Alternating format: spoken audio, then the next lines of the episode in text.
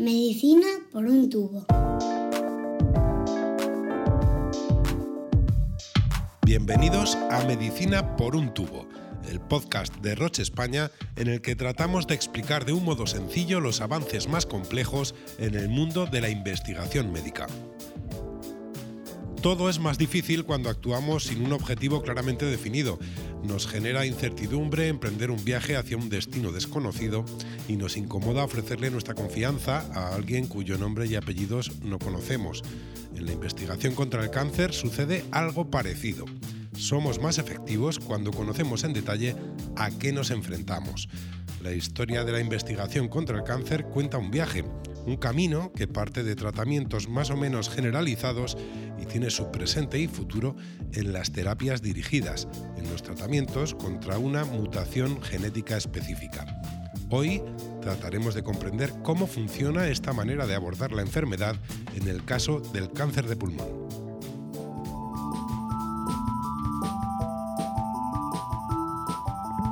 Hasta el siglo XIX, los médicos tan solo eran capaces de ver dónde aparecía un tumor y trataban de extirparlo con los medios de la época. Fue el doctor Rudolf Virchow, considerado padre de la patología moderna, quien descubrió que cualquier enfermedad, también el cáncer, debía estudiarse a nivel celular. Comenzó así una aventura que nos ha ido llevando desde lo más grande hasta lo más pequeño en el mundo de la investigación contra la enfermedad. En 1942, un grupo de científicos de la Universidad de Yale se preguntó cómo funcionaba el gas mostaza, un arma química que el ejército alemán había usado por primera vez durante la Primera Guerra Mundial. Descubrieron que el agente químico destruía la médula ósea porque era capaz de modificar nuestro ADN. Fue un paso importante, ya que permitió desarrollar la quimioterapia. Tras estos avances y con el desarrollo paralelo de la radioterapia, el abordaje de enfermedades como el cáncer de pulmón afronta ahora una nueva revolución, la protagonizada por las terapias dirigidas. Si hace un siglo y medio los médicos solo eran capaces de detectar un tumor a simple vista, las nuevas técnicas desarrolladas permiten conocer sus características con gran detalle. Ya no solo sabemos que un paciente tiene cáncer, que está localizado en el pulmón y que es de un determinado tipo. Además, en algunas ocasiones, somos capaces de conocer con precisión qué mutación concreta es la que convierte las células sanas en cancerígenas. Contamos con un objetivo mucho más definido, con lo que podemos desarrollar tratamientos mucho más eficaces. Que hablen los que saben. Como el doctor Rudolf Virchow, la doctora Lara Pijuán es patóloga. En su caso, desempeña su actividad en el Hospital del Mar de Barcelona. Hemos acudido a ella para que nos cuente el papel que juegan estos especialistas en la medicina personalizada. Ellos están en el origen de todo el proceso.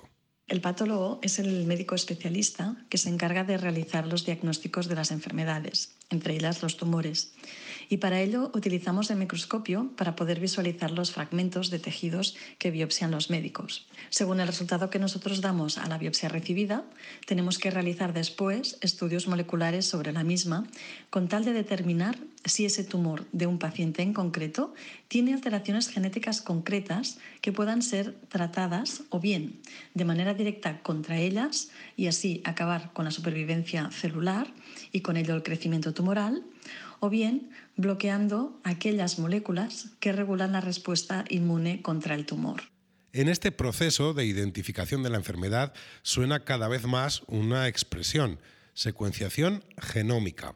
La doctora Pijuán nos explica así qué es y para qué sirve. La secuenciación genómica sería el estudio completo de los genes de una muestra determinada, tanto un tumor como incluso en tejido sano. Si se estudian todos los genes, podemos ser capaces de detectar alteraciones genéticas que pueden ayudar en dar un tratamiento dirigido en caso de tener una enfermedad, pero también puedes conocer alteraciones que quizás ahora mismo no impliquen aún una enfermedad en concreto. Lo que usamos en rutina en los servicios de patología es la técnica de secuenciación genómica para un número concreto de genes que sabemos que dan lugar a ciertas enfermedades y tumores para que puedan ser tratados en su mejor medida a las técnicas de secuenciación a las que hace referencia la doctora, centradas en un número determinado de genes, se suman ya otras que nos explica así. Actualmente, muchos tumores requieren de su estudio molecular, es decir, necesitamos conocer la genética del tumor y para ello podemos usar varias técnicas para poner en evidencia las alteraciones celulares que finalmente podrán tener un tratamiento dirigido.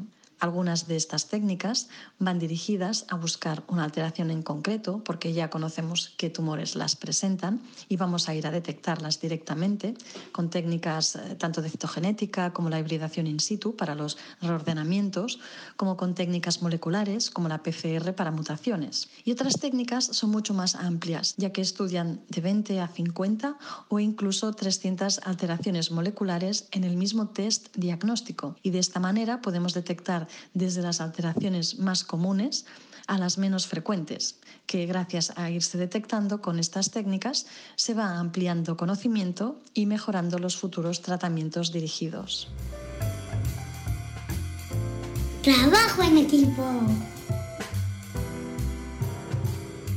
Las terapias dirigidas, como la investigación en general, precisan del esfuerzo de muchos profesionales para mejorar la vida de los pacientes, el proyecto PanCáncer ha unido a más de 1.300 investigadores de 37 países para realizar el mayor análisis jamás publicado sobre el cáncer, un análisis que ha contribuido de un modo significativo a la investigación sobre el origen de 38 tipos de tumor a nivel molecular. Sus conclusiones, que han llenado minutos y minutos en los medios de comunicación, pueden cambiar la vida de muchos pacientes.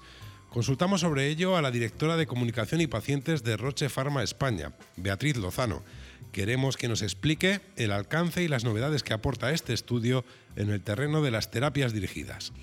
El proyecto PanCáncer nos ha permitido conocer cómo surge la enfermedad a nivel molecular, lo que nos abre también la puerta a, en un futuro no muy lejano, poder tratar el cáncer antes de que se manifieste. Hoy ya sabemos que las mutaciones celulares se pueden producir incluso décadas antes de que se manifieste la enfermedad, y eso es un hallazgo de gran importancia para poder pensar en el desarrollo de tratamientos personalizados preventivos. El estudio pone de manifiesto además el, vasto conocimiento que tenemos sobre las mutaciones que acaban causando el cáncer, unas mutaciones que pueden convertirse en posibles dianas para nuevos tratamientos. Es una buena noticia que conozcamos ya el 95% de los mecanismos mutacionales que acaban combinándose para dar lugar a los distintos tipos de cáncer, pero tenemos que ser conscientes de que todavía queda un 5% por descubrir. Está claro que el conocimiento previo es fundamental que la fase investigadora y diagnóstica determina en gran medida la mejora de los tratamientos. Pero ¿de qué hablamos cuando hablamos de terapias dirigidas? ¿Cómo aprovechamos toda esa información para mejorar la vida de los pacientes? Buscamos respuesta con un oncólogo, el doctor Oliver Higueras, del Hospital Madrileño de la Paz. Realmente a mí me gusta hablar más de medicina de precisión el acto médico, sobre todo en oncología, es una medicina personalizada. Realmente nosotros tratamos a una persona con una enfermedad oncológica en un contexto social, laboral, familiar, físico y emocional concreto y nosotros integramos toda esa información para ofrecer al paciente el mejor tratamiento posible. La medicina de precisión hace referencia a basar las decisiones terapéuticas en función de las características genómicas y moleculares del tumor de cada paciente. Esto nos permite que un determinado porcentaje de pacientes se pueden beneficiar de un tratamiento dirigido a esas alteraciones moleculares, las cuales ofrecen al paciente una mayor eficacia y una menor toxicidad comparado con los tratamientos convencionales. La medicina de precisión es una realidad y a día de hoy no se debería tratar a un paciente sin conocer estas alteraciones moleculares concretas dado el impacto que tienen sobre los pacientes. Por ese motivo, por ese beneficio indudable, hablamos de la necesidad no solo de conocer el nombre del tumor, sino también de los apellidos y así realmente se lo explicamos a los pacientes. Estás escuchando Medicina por un tubo. Las terapias dirigidas son un claro avance. Mejoran el abordaje de la enfermedad y por extensión la calidad de vida de los pacientes. Seguimos escuchando al doctor Higueras, que nos habla de la importancia del trabajo multidisciplinar en este tipo de tratamientos. El enfoque multidisciplinar del cáncer de pulmón en lo que se refiere a las terapias dirigidas es fundamental. El cáncer de pulmón no es una enfermedad, sino un conjunto de enfermedades heterogéneas, muy dinámicas, cuya evolución realmente no llegamos a comprender por completo y lo que sabemos que podemos modificar según los tratamientos que se vayan administrando. La muestra, el tejido tumoral, es lo que nos va a condicionar a guiar el tratamiento inicial y los tratamientos o abordajes posteriores en función de las respuestas o progresiones de la enfermedad. Para ello, el papel del neumólogo broncoscopista o del cirujano torácico es crucial, la obtención de una buena muestra que permita al patólogo o al biólogo realizar un estudio molecular óptimo es realmente imprescindible. En ocasiones, los oncólogos en los comités de tórax exigimos nueva biopsia, incluso por procedimientos más invasivos, como puede ser una mediastinoscopia o una videotoracoscopia, sabiendo que estamos retrasando el inicio de un tratamiento, pero que realmente nosotros consideramos que es fundamental imprescindible porque es necesario un correcto diagnóstico. Un ejemplo muy claro de cómo las terapias dirigidas están cambiando el abordaje oncológico lo representa un tipo de cáncer de pulmón muy específico con una serie de características muy diferentes a otras tipologías. El cáncer de pulmón ALK positivo. Santiago Ponce es médico adjunto de oncología médica del Hospital Universitario 12 de Octubre de Madrid y nos relata cómo vivió los primeros pasos que se dieron en el diagnóstico del cáncer de pulmón ALK positivo. Yo viví bastante de cerca el inicio del diagnóstico de los pacientes ALK, ¿no? participando en los primeros estudios que hubo y ciertamente pues, nos excitábamos todos ¿no? cuando teníamos un paciente ALK positivo. Yo creo que ahora lo hemos normalizado, lo cual es bueno, y lo importante es transmitirle al paciente que su enfermedad no es ni mejor ni peor que otra enfermedad, sino que es distinta y que como enfermedad distinta necesita un abordaje distinto. Y eso es lo que les ha dado el beneficio en supervivencia a estos pacientes.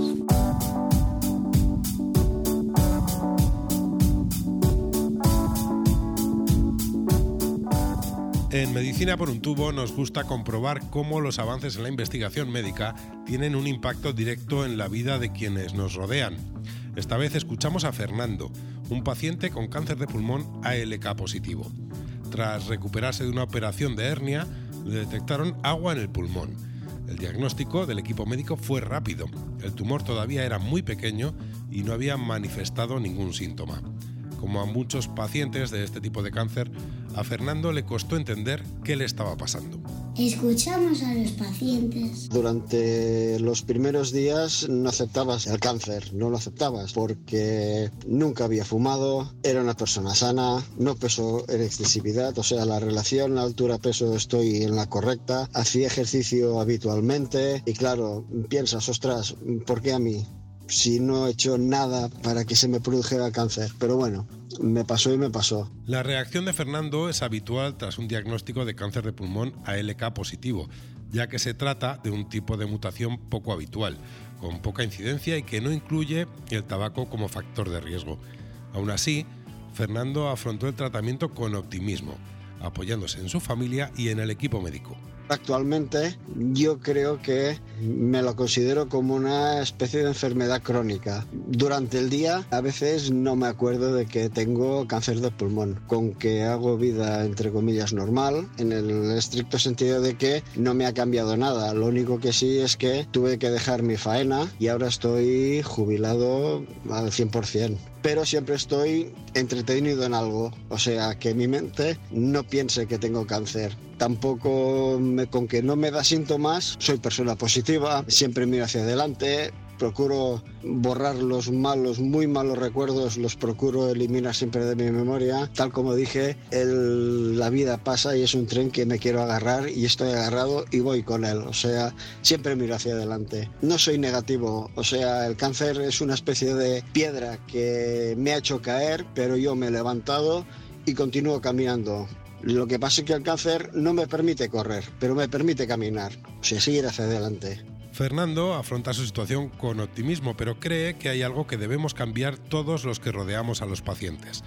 Debemos dejar de considerar la palabra cáncer como un tabú. Es muy tabú palabra tabú. Y esto, a partir de que se lo dicen a la gente y saben que tengo el cáncer, me tratan de manera especial o de, ostras, pobrecito. Pero sencillamente el día a día, el ir hablando, el ir no pensando en la, en la enfermedad y sencillamente haciendo la vida normal como ir a pasear, ir a comprar, tomarme un café con un amigo y tal y tal y tal, esto a lo largo del tiempo va suavizando lo que es el tema de este, lo dicho, vuelvo a repetir, este tabú de palabras, decir, ostras, pobrecito, tiene cáncer, eh, uy, es que todo el mundo asocia cáncer con, uy, se va a morir, uf, uf, claro, yo no, yo no lo veo así.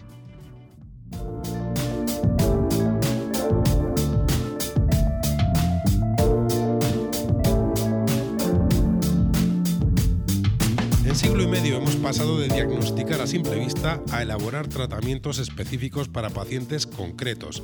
La investigación, la innovación en medicina siguen aportando novedades continuamente y a una velocidad inédita hasta ahora.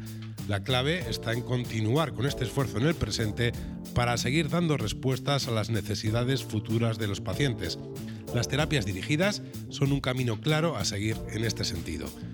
Y hasta aquí esta entrega de Medicina por un tubo. Os esperamos en el siguiente capítulo, buscando como siempre que la información sea una fuente de salud. Os esperamos en el próximo episodio de Medicina por un tubo.